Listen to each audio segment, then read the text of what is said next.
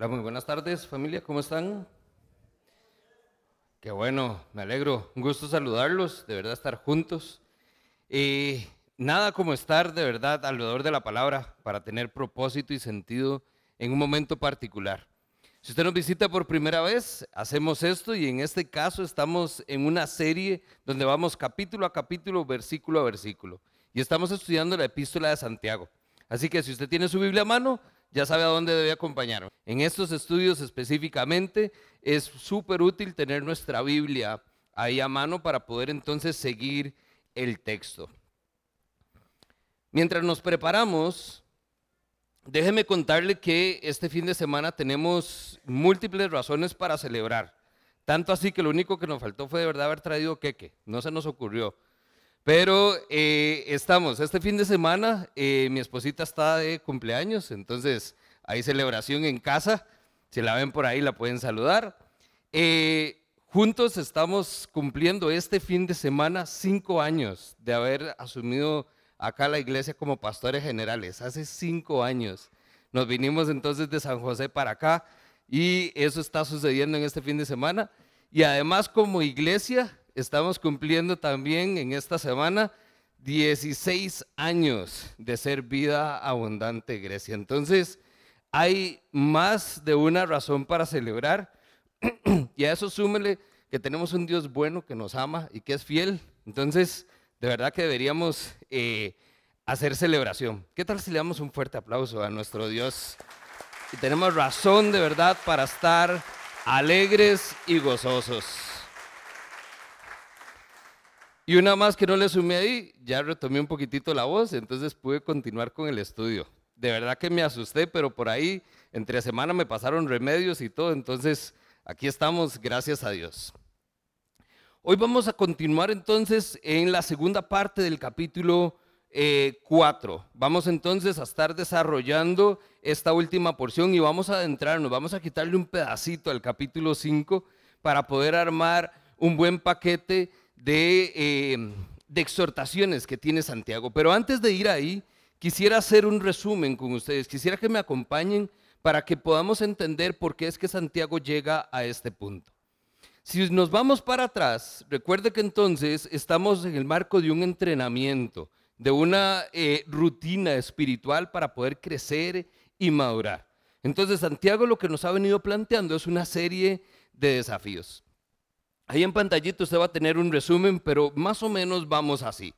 Comenzamos viendo cómo Santiago nos decía que hay que desarrollar la constancia. ¿Por qué? Porque vamos a enfrentar pruebas. Y como se los dije la semana pasada, Santiago hace una serie de contrastes. Y entonces lo que dice es, ustedes dicen ser creyentes, pero no perseveran en esas pruebas, no las saben enfrentar. Por eso dice, desarrollen constancia, porque la constancia va a producir esa paciencia que es la que va a hacer que nuestra fe madure y que podamos nosotros entonces crecer. Continúa en el capítulo 1 Santiago luego diciendo, no solo hay un tipo de prueba que viene de afuera, sino hay otro tipo de prueba que viene de lo interno, que son nuestras tentaciones. Dice, nosotros nos dejamos llevar por esas propias concupiscencias. Y por eso dice Santiago, debemos resistir las tentaciones. Y para poder resistir, necesitamos resistencia. Porque nosotros vamos ahí, pero a veces entonces como que vamos y venimos y no somos constantes y mucho menos entonces resistentes. Luego entonces, la última parte del capítulo, Santiago llega con una exhortación a donde encontramos uno de sus pasajes más famosos. No se contenten solo con escuchar la palabra, sino también llévenla a la práctica. Como se los he dicho, me fascina Reina Valera, no sean solo oidores, sino también hacedores de la palabra. Y aquí es entonces donde yo debería hacer un paréntesis y preguntarles, ¿cuántos de ustedes a este punto, donde ya vamos en la recta final de este estudio, de verdad pueden decir que son hacedores de la palabra? Con todo lo que tenemos para poner en práctica, ya deberíamos ser más hacedores que oidores. Si no, entonces le digo, le doy dos semanitas más para que este entrenamiento entonces se pongan al día y podamos de verdad salir a como Santiago nos lo plantea, de verdad fuertes y fortalecidos con una fe genuina. Bien, marcando entonces hacia el capítulo 2, vemos cómo Santiago comienza a exhortarnos porque dice que parece que hay favoritismos en la iglesia. Y entonces Santiago dice, no juzguen por las apariencias. Y presenta el famoso ejemplo donde si entra una persona rica, de traje, con anillos en los dedos, muy bien vestido, lo atenderíamos de maravilla. Pero si entra alguien pobre, con harapos, maloliente, quizás entonces el trato sería muy diferente. Y Santiago dice, no, entre ustedes no debe darse tales cosas, no debe existir el favoritismo. Santiago entonces nos muestra cómo ahí la misericordia viene entonces a ser esa disciplina que debería estar en el creyente. ¿Por qué? Porque si somos de Cristo deberíamos actuar como Cristo. ¿Y qué era lo que hacía Cristo? Actuaba siempre con misericordia. Veía siempre a otros con compasión, porque los veía como aquellos que no tenían pastor. Entonces eso es algo clave en esto para mostrarnos como Jesús. Luego pasa a darnos una exhortación donde dice que debemos mostrar una fe genuina. Aquellos que dicen que tienen fe, pero no la demuestran. Es decir, nuestras acciones no van acorde con nuestro discurso. Y de nuevo, nos quedamos solo en las palabras y no en la acción que debe llevar esas palabras. Ahí entonces nos habla Santiago de una determinación. Debemos de verdad decir ya, no más, voy a hacerlo. Y ahí es donde muchas veces nos quedamos nosotros. Creo que todos tenemos muy buenas intenciones. Y si hiciéramos el ejercicio y yo les digo, ¿quién quiere apuntarse? Más de una mano se levanta, pero el lunes las excusas vienen, los trabajos, las casas, las familias y una infinidad de tareas y entonces al final es, uy, sí, pero es que lo siento, qué pena, y quedamos dos, tres gatos. Pero no importa. Pero lo que vemos ahí es la importancia entonces de lo que Santiago ya ahí, tomando un poquitito, una doble tracción, Santiago dice, aquí requiere determinación. Porque entonces hay una frase sumamente fuerte y quiero que cale. Dice, si ustedes no hacen tales cosas, dice, su fe es muerta. Y yo no sé usted, pero yo no quisiera que mi adjetivo de mi fe sea muerta. Yo quiero tener una fe viva como la que habla Santiago, una fe genuina. Y esa fe genuina, dice Santiago, se muestra en acciones, con buenas obras. ¿Ok? Luego entonces cambia al capítulo 3 y Santiago entonces dice, hay un pequeño amiguito que tenemos que es la lengua, que dice que causa una infinidad de problemas. ¿Por qué? Porque tiene mucho poder y nosotros poca capacidad para dominarla. Y dice que entonces las palabras pueden hacer mucho daño. Y hay una exhortación entonces a tener una disciplina acerca de la prudencia. El saber entonces cuándo decir, pero muchas veces cuándo callar. Y ahí es donde dice el dicho, usted quizá lo ha escuchado, deberíamos mordernos la lengua. Pero no lo hacemos. ¿Por qué? Porque nos duele a nosotros. Entonces preferimos decir lo que estamos pensando, pero estamos causando ese dolor a otros hermanos. Y Santiago dice, no, no, eso no debe ser así. El trato debe ser sumamente diferente. Y veíamos entonces la semana pasada, donde entonces no solo nos exhorta a tener cuidado con lo que decimos, sino también entonces con lo que hacemos. Santiago nos habla de que debemos aprender a depender de Dios. Y veíamos entonces el término de sabiduría y sumisión. Para poder someternos a Dios, debemos entonces actuar con la sabiduría que viene de lo alto no la sabiduría humana, que ya nos hace creernos que somos muy sabios y entendidos entre nosotros. Pero Santiago dice, si es así, tengan cuidado. ¿Ok? Ahora, con este preámbulo y sabiendo qué es lo que Santiago ha venido desarrollando, hoy vamos a ver entonces en esta última porción del capítulo 4, donde vamos a guindarnos de este término de sumisión y vamos a ver entonces cómo Santiago nos dice que cuando nos sometemos a Dios realmente, vamos a comenzar a vivir de una manera que va acorde a su voluntad. ¿Ok? Ahora, no solo lo dice y lo plantea, sino que Santiago nos va a dar advertencias puntuales de qué pasa cuando no lo hacemos. ¿De qué se trata esto? Puedes cambiar la otra es. Son cuatro, eh, perdón, tres, tres advertencias muy puntuales, que son las que quiero que entonces tomemos en cuenta. Ahora, vea hacia lo que vamos. Santiago lo que dice es, debemos vivir correctamente. Si yo me someto a Dios, debo vivir correctamente, debo vivir bajo su voluntad, con la sabiduría que viene de lo alto. Ahora, ese debería ser el resultado natural. Pero Santiago, interesantemente, en la última porción del capítulo dice, ojo lo que pasa si no lo hacen. Y entonces nos va a dar tres advertencias. Y quiero que las tengamos presentes antes de abordar el texto. Santiago nos va a decir, número uno, no juzgue a los demás. Número uno. Número dos, Santiago va a decir, no confíen en ustedes mismos. No lo hagan.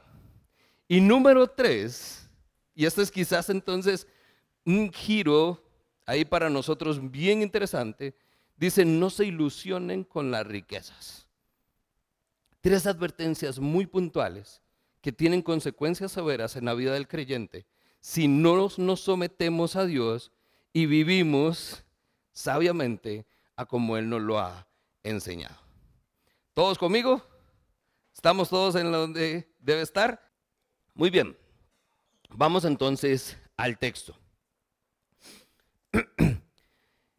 Quedamos la semana pasada en el verso 10. Vamos a comenzar con el 11, que se vimos la razón de cómo comienza Santiago el capítulo 4, de dónde surgen entre ustedes las guerras y los conflictos. Hace una pregunta retórica, que no es tan retórica. Este es entonces el tema. Aquí lo que estamos viendo es que se muestra esa primera advertencia. Santiago dice, cuidado con juzgar a los demás. Veamos por qué.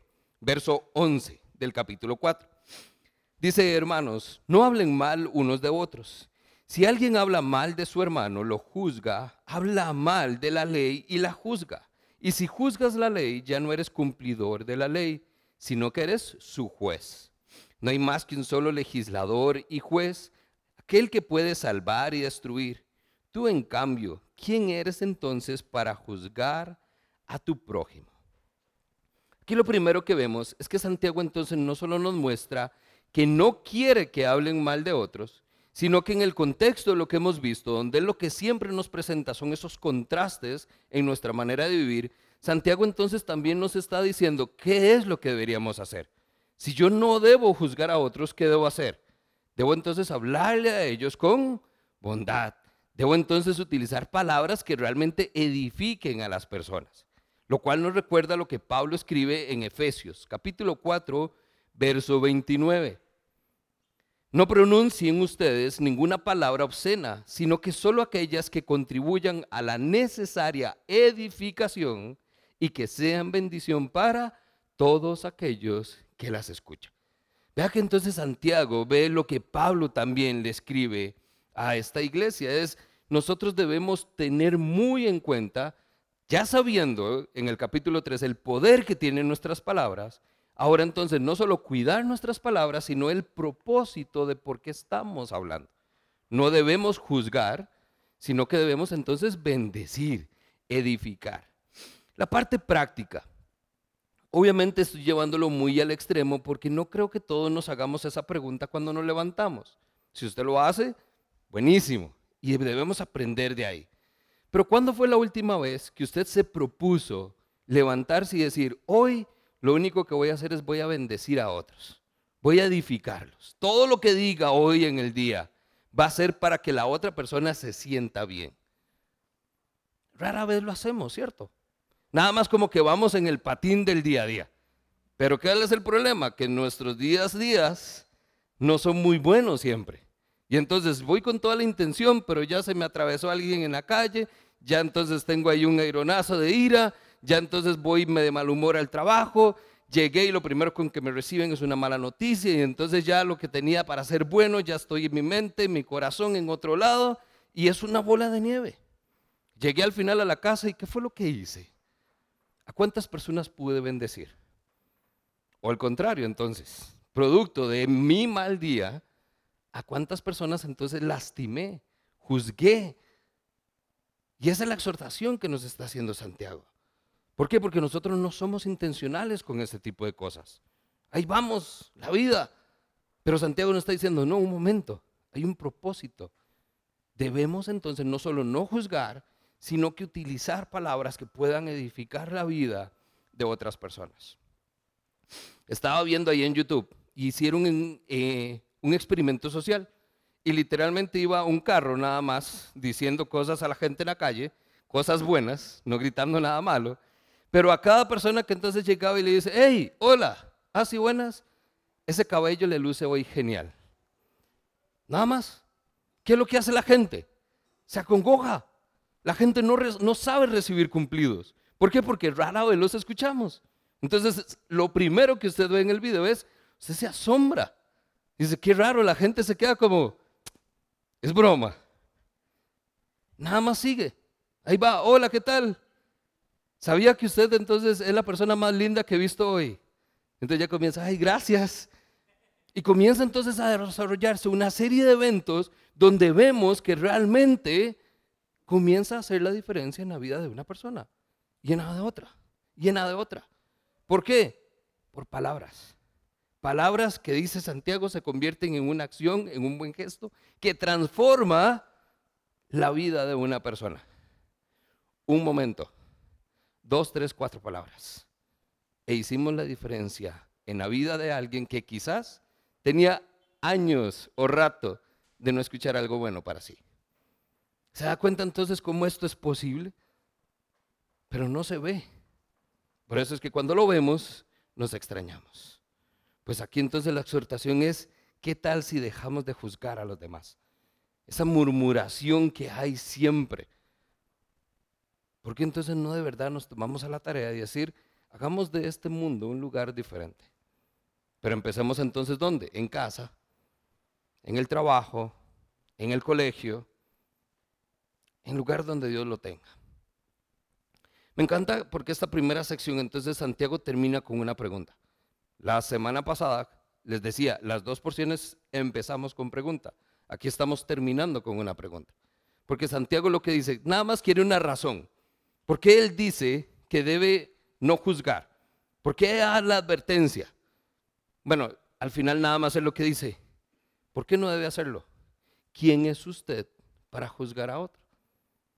Oiga, y ahí es donde Santiago de verdad nos deja, como decía mi abuelo, sembrados. ¿Cómo le respondo?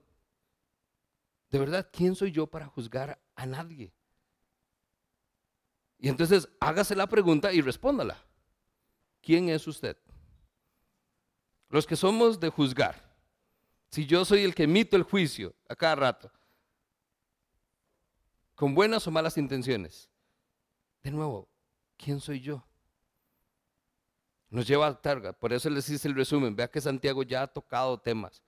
¿Por qué? Porque entonces yo creo que estoy por encima de los demás, creo que tengo derecho a hacerlo, lo cual me pone en una posición encima, me da favoritismos, no estoy cuidando la lengua y ve la bola de nieve que se nos arma. Santiago ahorita ya no estamos en un punto donde está dando mucha explicación, simplemente no juzguen. ¿Por qué? Porque ¿quién es usted para hacerlo? Y ahí es donde uno dice, bueno, ok, calladito más bonito. Seguimos. Es lo mismo que está haciendo Santiago con la carta. Segunda parte. Vamos entonces al verso 13.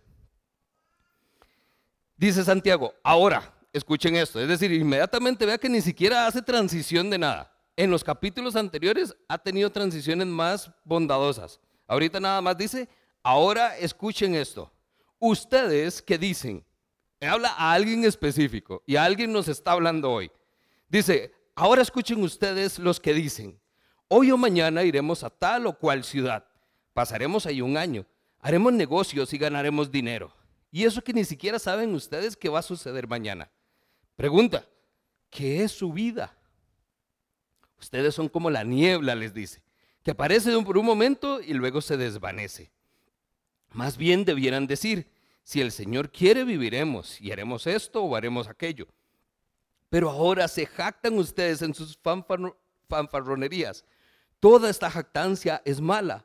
Así que el que comete pecado, todo el que sabe que hacer, perdón, que sabe hacer el bien y no lo hace. Aquí es entonces donde vamos a tomar tiempito hoy, porque Santiago está hablando muy general en la carta. ¿A quién está hablando Santiago?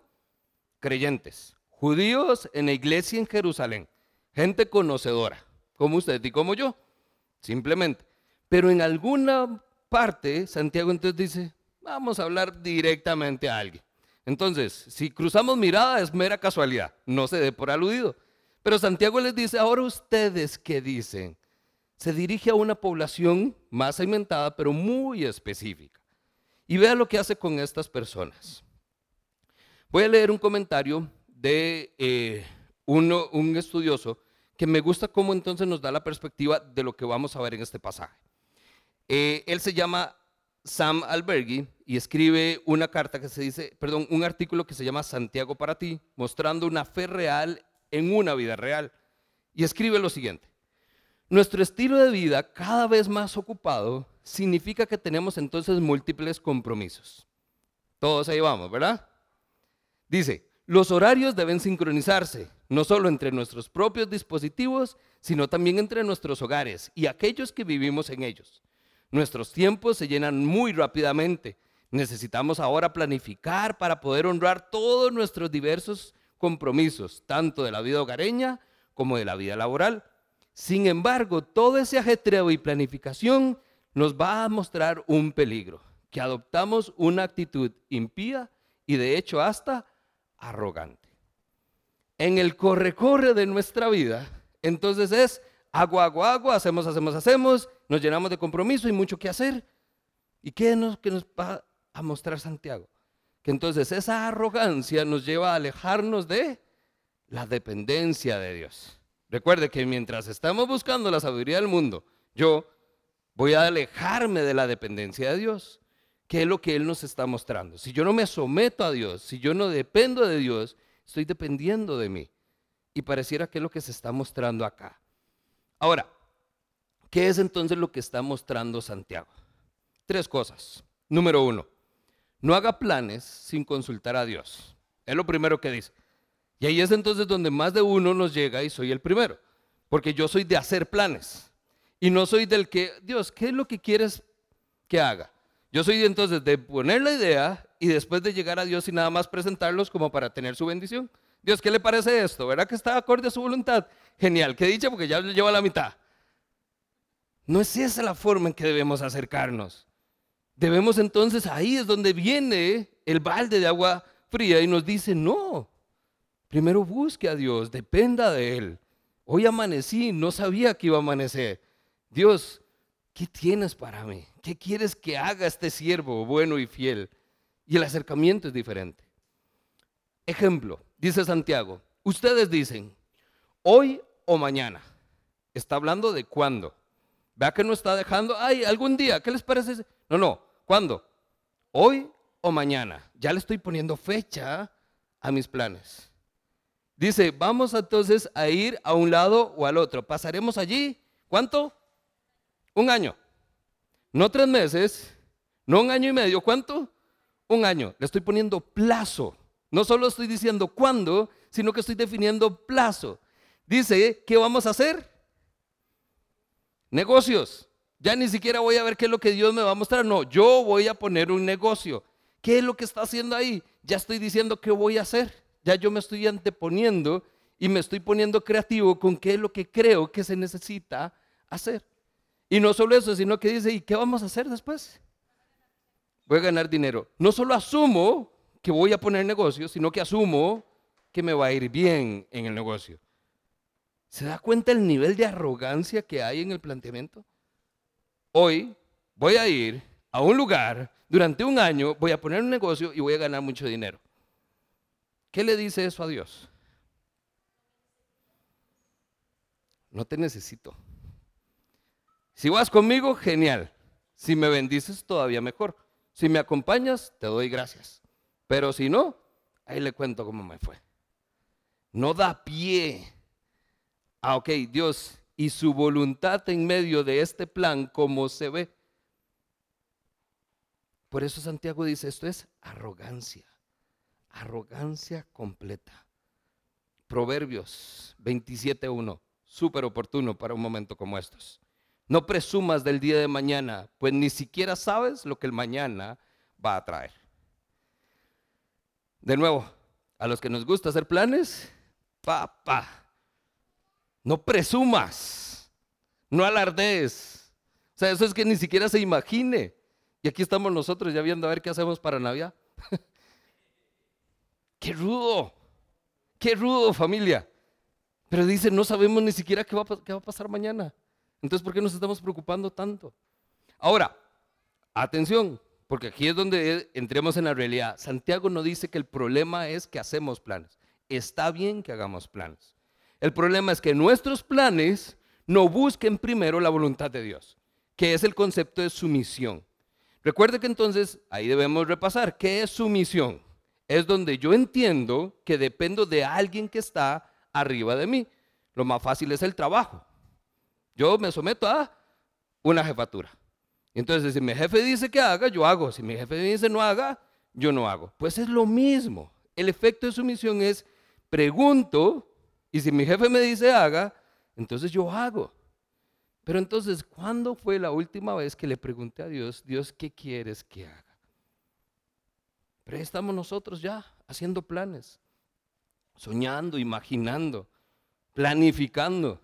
Y por eso les digo, los que de verdad corremos, ya tenemos el 1, 2, 3, ya tenemos el equipo, ya tenemos la gente, ya tenemos el cuándo, dónde, cómo y un éxito asegurado, o por lo menos con un 80% de ganancia. Arrogantes, nos dice Santiago. El contraste lo vemos en el ejemplo de Nehemías. ¿Se acuerda usted de Nehemías? Nehemías está fuera de Jerusalén.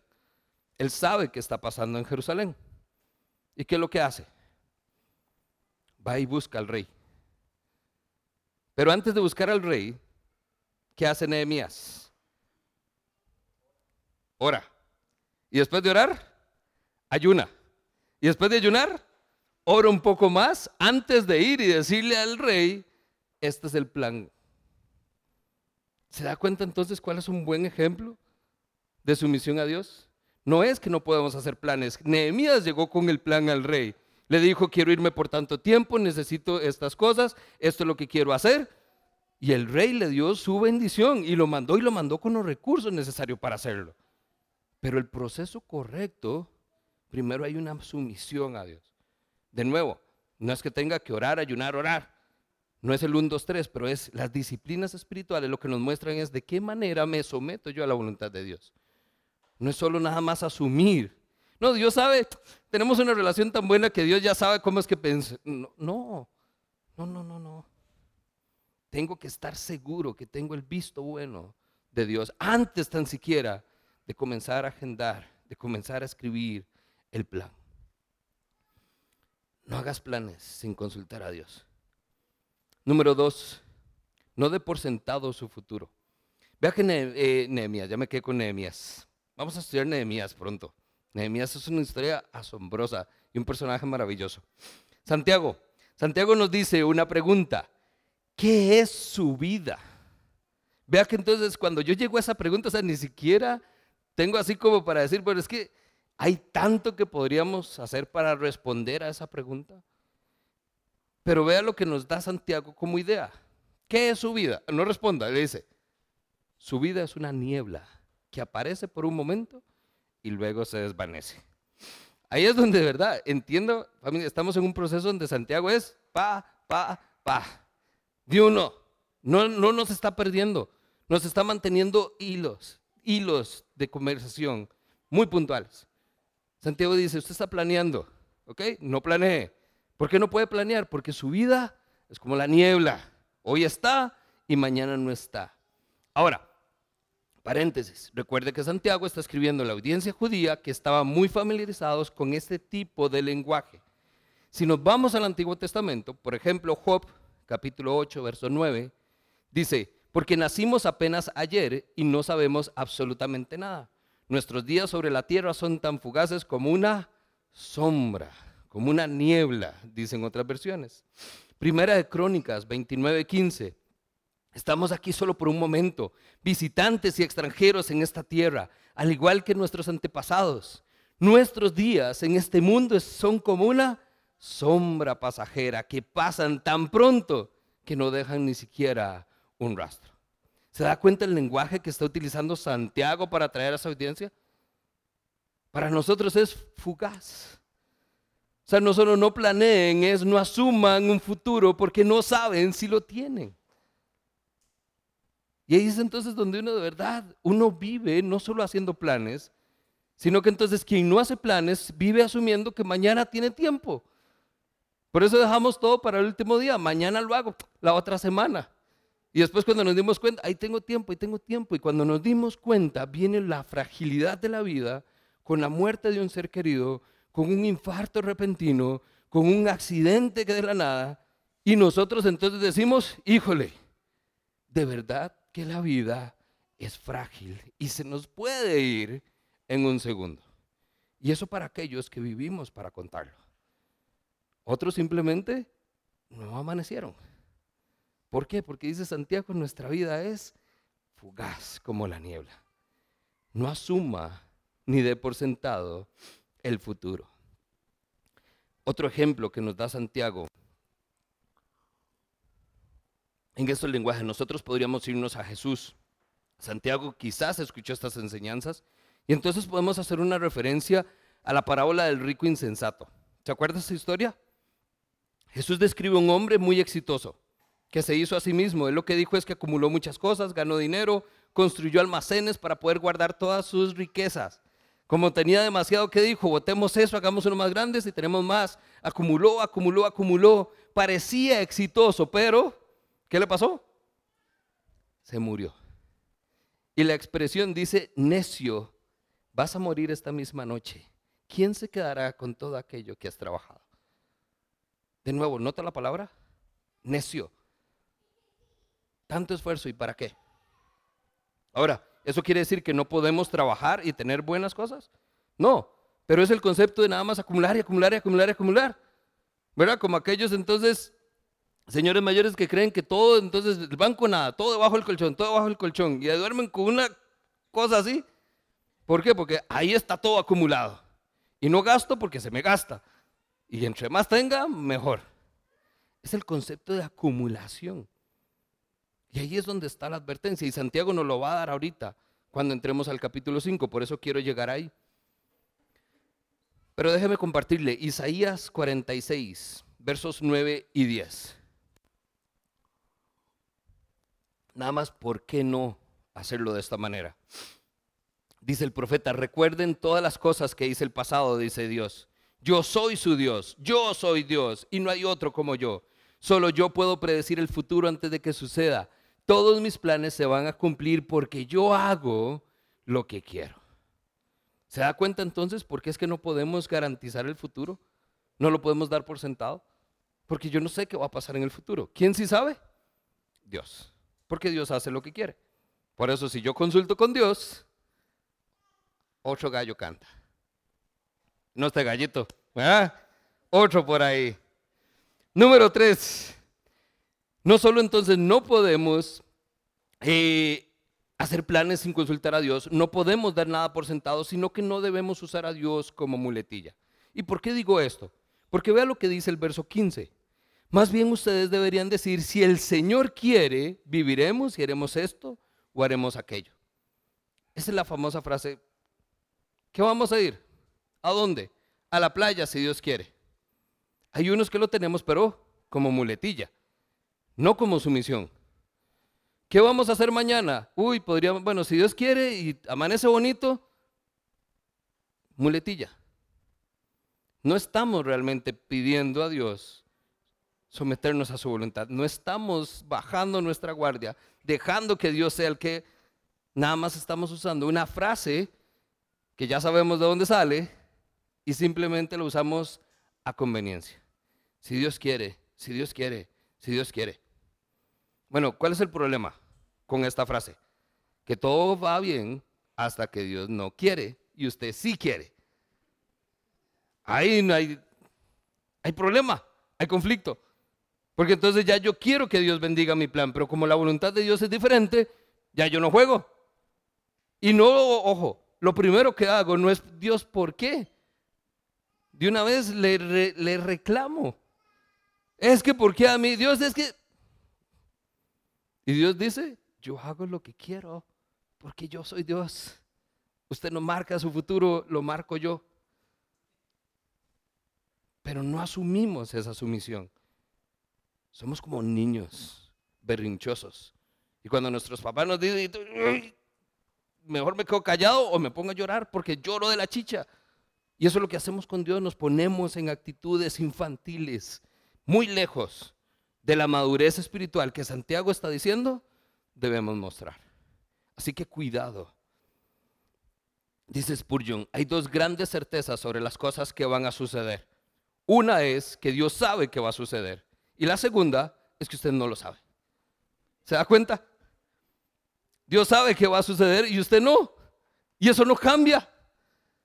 Independientemente de lo que digamos, pensemos, queramos, podemos hacer un estudio si le parece, esa realidad no va a cambiar. Dios lo sabe, usted no. Y dice Jesús, hay ciertas cosas que permanecerán ocultas y hay ciertas cosas que se nos serán reveladas. Lo que usted conoce, lo conoce porque el Espíritu se lo reveló, y lo que no conoce y no entiende es porque Dios así lo quiere y lo va a mantener. Punto. Proverbios 3, versos del 5 al 6. Quizás usted los conozca. Un proverbio famoso. Confía en el Señor con todo tu corazón y no dependas de tu propio entendimiento. Busca su voluntad en todo lo que haces y Él te mostrará cuál es el camino que debes tomar. Familia, tenemos que vivir una vida dependiendo de Dios, de que Él nos sostiene y de que Él nos dará el éxito. Y de que si no pasa es porque no lo quiso. Así de simple. Pero si pasara algo, es porque Él así lo quiso. Sumisión y plena dependencia. Pero eso no somos nosotros, dice Santiago. Sigue dándole. Necios. Pero ustedes se jactan de sus fanfarronerías. Toda esa jactancia es mala. Seguimos nosotros ensimismados, creyendo que esto es como nosotros digamos. No, no es así. Sométanse a Dios y vivan humildemente bajo su sabia voluntad. Punto. Me quite. Último concepto.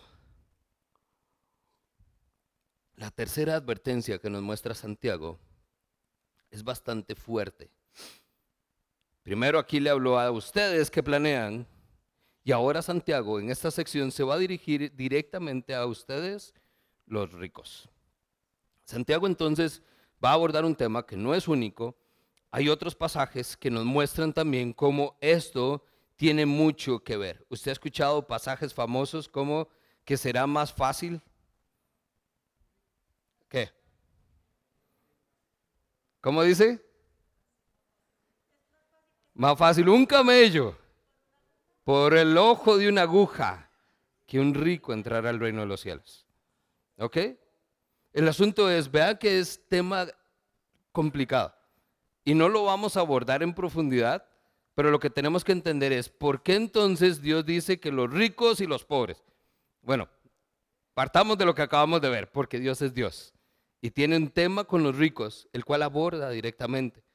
Ahora, cuando quiero plantear esto, lo que quiero que veamos es esto.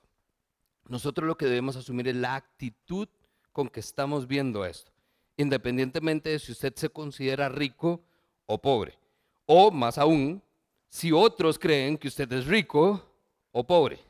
¿Sí me explico? No quiero que usted se ponga la etiqueta y usted diga, ah, es que como yo tengo dinero, yo soy rico y entonces Santiago me está tirando a mí, o como estoy diciendo que yo no tengo dinero y yo soy pobre, entonces, gloria a Dios porque Santiago me está hablando a mí. No, o sea, es independientemente, creo que podemos aprender de ambos escenarios. Pablo lo dijo bien, he aprendido a vivir tanto en abundancia como en escasez. Algunos hemos tenido y hemos dejado de tener, otros no hemos tenido y hemos llegado o llegaremos a tener. Independientemente, eso es lo que quisiera pedirle, que entonces sea la perspectiva con que asumamos este pasaje porque independientemente cuál de los dos casos sea, podemos extraer grandes exhortaciones para nosotros. Dice el texto, capítulo 5, verso 1. Ahora escuchen, ustedes los ricos, lloren a gritos por las calamidades que se les vienen encima. Se han podrido su riqueza y sus ropas están comidas por la polilla. Se han oxidado su oro y su plata ese óxido dará testimonio contra ustedes y consumirá como fuego sus cuerpos. Han amontonado riquezas y eso que estamos en los últimos tiempos.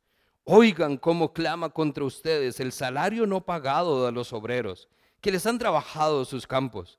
El clamor de esos trabajadores ha llegado a oídos del Señor Todopoderoso. Ustedes han llevado en este mundo una vida de lujo y de placer desenfrenado. Y lo que han hecho es engordar para el día de la matanza. Han condenado y matado al justo sin que él tan siquiera ofreciera resistencia. Híjole, Nada bonito. No hay ni una sola porción que podamos extraer. Texto muy fuerte. Santiago ha desarrollado en el capítulo 4 y hacia el 5 el tema de una completa dependencia de Dios, pero ahora parece que de forma natural va al otro extremo. Santiago ahora nos va a dar cómo entonces nos muestra uno de los lenguajes que se consideran algunos los más fuertes del Nuevo Testamento. Palabras muy confrontativas, muy directas y nada bonitas. A usted lo que le está diciendo es el chancho de engorde. Ese es el chanchito que va para, el, para Navidad. ¿Qué es lo que está pasando? O sea, voy al matadero. Pero entonces, ¿cuál es el matadero? Yo no quiero ser el matadero. Pero la advertencia, dice Santiago a estas personas, ustedes lo único que están haciendo es engordando para el día de la matanza. O sea, ¿qué es lo que está planteando Santiago acá? Dos cosas que podemos ver. Número uno, la primera nota que encontramos es que este pasaje no muestra el famoso, queridos hermanos, hermanas, creyentes, nada. No hay un saludito tierno, o sea, a la yugular, de una vez. Número dos, nosotros lo que vamos a ver es que entonces tampoco hay llamado al arrepentimiento. O sea, no es, ojo, con esto que puede pasar, arrepiéntanse. No, lo que hay es condenación y juicio.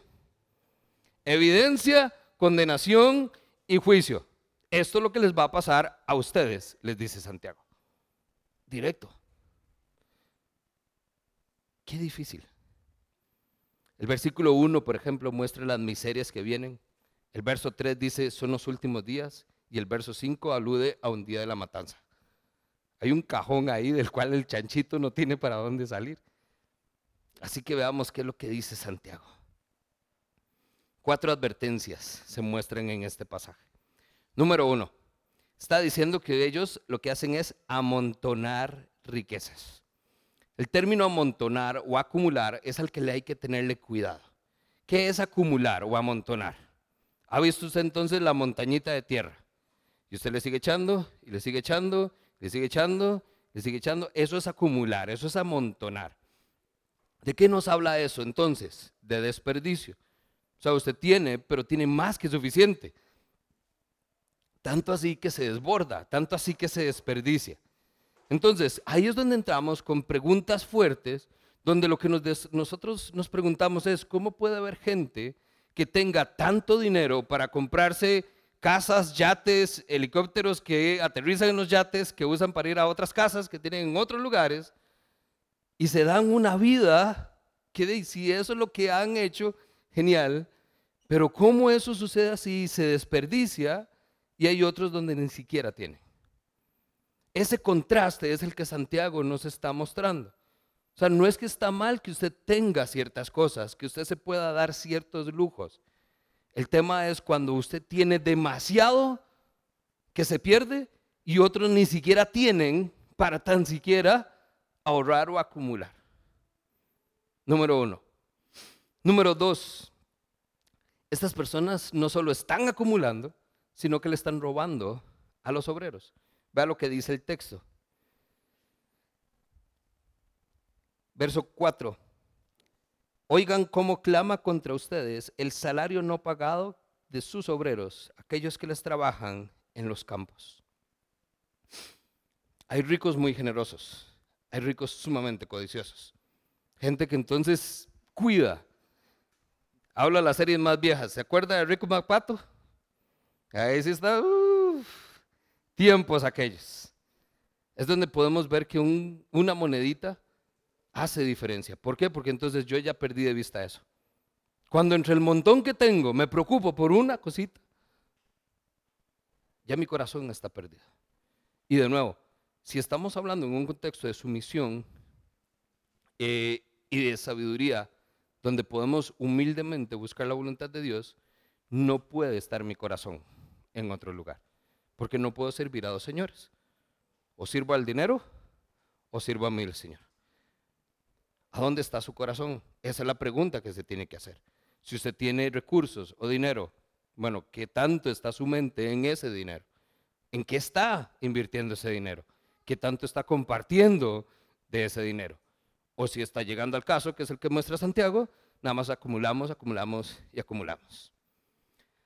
Hay personas que entonces se vuelven tan codiciosos que entonces se vuelven contra las personas que le están ayudando y les toman salario mínimo o les pago menos del mínimo. No hay seguro. De por sí. De nuevo, ¿qué es lo que hay? Una posición, entonces mi riqueza me lleva a mí a estar a otro nivel de vida, donde entonces a estas personas las veo si acaso por debajo del hombro. Ese es el error que tenemos. Cuando ya nuestro estilo de vida comienza a hacerse evidente en las acciones que tenemos hacia otras personas. Número tres, dice Santiago, ustedes han llevado una vida de lujo y además, dice, de placer desenfrenado. Eso es cuando ya usted tiene y entonces ya no saben qué gastar. Y simplemente comienza a hacer las cosas que no debería hacer. Y termina con una advertencia muy ruda. Así, dice, han condenado ustedes y matado al justo sin que les ofreciera resistencia. Ese es el chanchito. Nada más, no, tiene por dónde agarrar. Y ahí lo que hicimos fue darle y darle y darle. A tal punto que fue tal la opresión del rico hacia el pobre que lo termine matando. Eso es lo que dice Santiago. Ahora, qué difícil ver esto en contexto. Santiago se lo está escribiendo y probablemente conocía por nombre y apellido a quienes les estaba escribiendo. Santiago le dice, ustedes los ricos. Recuerde que las cartas están hechas para leerse en el lugar, en la iglesia. Es como que aquí yo volviera a verlos y entonces me dirijo a alguien específicamente. Entonces aquí lo único que nos deja es, y de una manera no tan drástica, porque ya Santiago nos pega la bofetada, pero de una manera no tan drástica, yo lo que les diría es, ¿qué es lo que nos toca a nosotros? Bueno, Señor, ¿y si yo estoy siendo alguno de estos? ¿Será que entonces yo estoy amontonando riquezas? Señor, ¿será que yo lo que estoy es robando un salario digno y justo a las personas que me ayudan? ¿Será que entonces por esa codicia es todo para mí? Quiero una vida de lujo, quiero más, en lugar de ser más generoso, de poder compartir con otros. Será incluso que entonces estoy matando a otros. ¿Por qué? Porque por su pobreza pude haber hecho algo y no lo hice. De nuevo, tengo tres tiempos de comida y gracias a Dios suficientes. Pero hay otros que tienen uno al día o que ni siquiera tienen uno. Cuando uno lo ve desde esa perspectiva, familia, es que ahí es donde nos golpea porque tenemos que darnos cuenta que este tipo de experiencias de verdad no lo pensamos cuando estamos desayunando. Usted se sentó y le serví cereal a mi hijo y me dijo que no quería, que quería el otro. Y bueno, ahí nada pasa, es una tacita, lo boto, pongo otro. ¿Y cuál niño se deseaba ese cereal? Cuando vemos estas cosas y lo llevamos a ese límite es donde nosotros decimos, es cierto. Porque así como es mi realidad buena, porque Dios es bueno y misericordioso conmigo, hay otras realidades miserables para otras personas. Donde entonces yo, ay, ¿por qué Dios a mí sí y al otro no? ¿De por qué cree que Dios le dio tanto? Dios está esperando que seamos no silos de bendición, donde acumulemos la bendición de Dios, sino que seamos canales de bendición, donde lo que recibimos también lo compartamos y podamos entonces dar a otros. Terminamos con esto. Tenemos entonces aquí, en esta última porción, cuatro amonestaciones puntuales contra los ricos. Tenemos tres temas de fondo que podríamos ver que nos está diciendo Santiago. ¿Quiere darse cuenta cuál es el problema? Hay desperdicio, hay extravagancia y hay injusticia. ¿Quiere llevarlo todavía más reducido? Dos tipos de personas o dos actitudes con las cuales podemos vivir. Con la del rico opresor o con la del pobre que está ahogándose. Y lo llevamos a una sola actitud correcta. ¿Qué es lo que Santiago nos dice? ¿Qué es lo que Dios espera? Sumisión que llevemos una vida correcta y que hagamos lo que tenemos que hacer. Acompáñeme a 1 Timoteo, capítulo 6. Quisiera que todos vayamos al texto y podamos terminar ahí. 1 Timoteo, capítulo 6.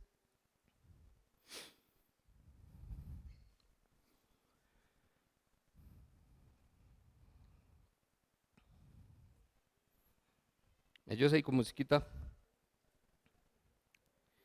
Quiero que leamos este texto y sea parte de esa oración con la que podamos llevar esto a la práctica. Aquí no quisiera hoy terminar con tres puntos, porque Santiago nos ha dado un montón, no los podemos puntualizar, no los podemos resumir, no los podemos esquivar, son todos o ninguno. Pero vea cómo entonces Primera Timoteo nos puede orientar un poquitito cuál es la forma correcta de acercarnos en una verdadera sumisión a Dios. Dice, ahora bien, la verdadera sumisión a Dios es una gran riqueza en sí misma. Una gran riqueza, la sumisión, no el dinero. No las cosas que podemos acumular, la ropa que se marchita, se la come la polilla, el óxido que afecta la plata y el oro. La sumisión también es una riqueza que podemos acumular y tener. Esta riqueza se acumula cuando estamos contentos con lo que tenemos. Después de todo, dice Pablo, no trajimos nada cuando vinimos a este mundo y tampoco podremos llevarnos nada cuando lo dejemos. Así que si tenemos suficiente alimento y ropa, pues estemos contentos. Me encanta. Verso 9 dice, pero los que viven con la ambición de hacerse ricos caen en tentación y quedan atrapados por muchos deseos necios y dañinos que al final los hunden en la ruina y en la destrucción. Pues el amor al dinero es la raíz de toda clase de mal. Y algunas personas en su intenso deseo por el dinero se han desviado de la verdadera fe, palabra clave, de la verdadera fe y se han causado muchas heridas dolorosas. Si Santiago nos habla entonces de que esto es para mostrar una fe verdadera, una fe genuina, una fe viva, vea que el tema aquí es entonces el amor al dinero, el querer las riquezas, el dejarme ilusionar por lo que esto puede implicar para mi vida. Estar más acomodado, poder tener acceso a más cosas, poder tener resuelto un montón de cosas que creo que se resuelven con dinero. Dice Pablo, cuidado. Porque por estas cosas, muchas personas, no unas cuantas, muchas personas, en su intenso deseo por el dinero, se han desviado de la verdadera fe. Y quizás usted conoce algunas. Pero ella dice, nadie aprende por cabeza ajena, ¿verdad? Pues deberíamos, familia. Deberíamos. No ponga en riesgo su verdadera fe por una ilusión temporal.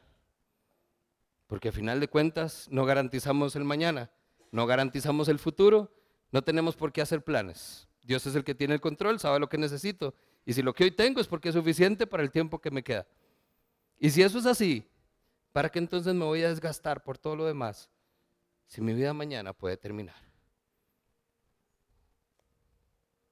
¿A dónde nos deja? Pues entonces sométase a Dios. Deje de hacer sus planes y comienza a buscar los de Él.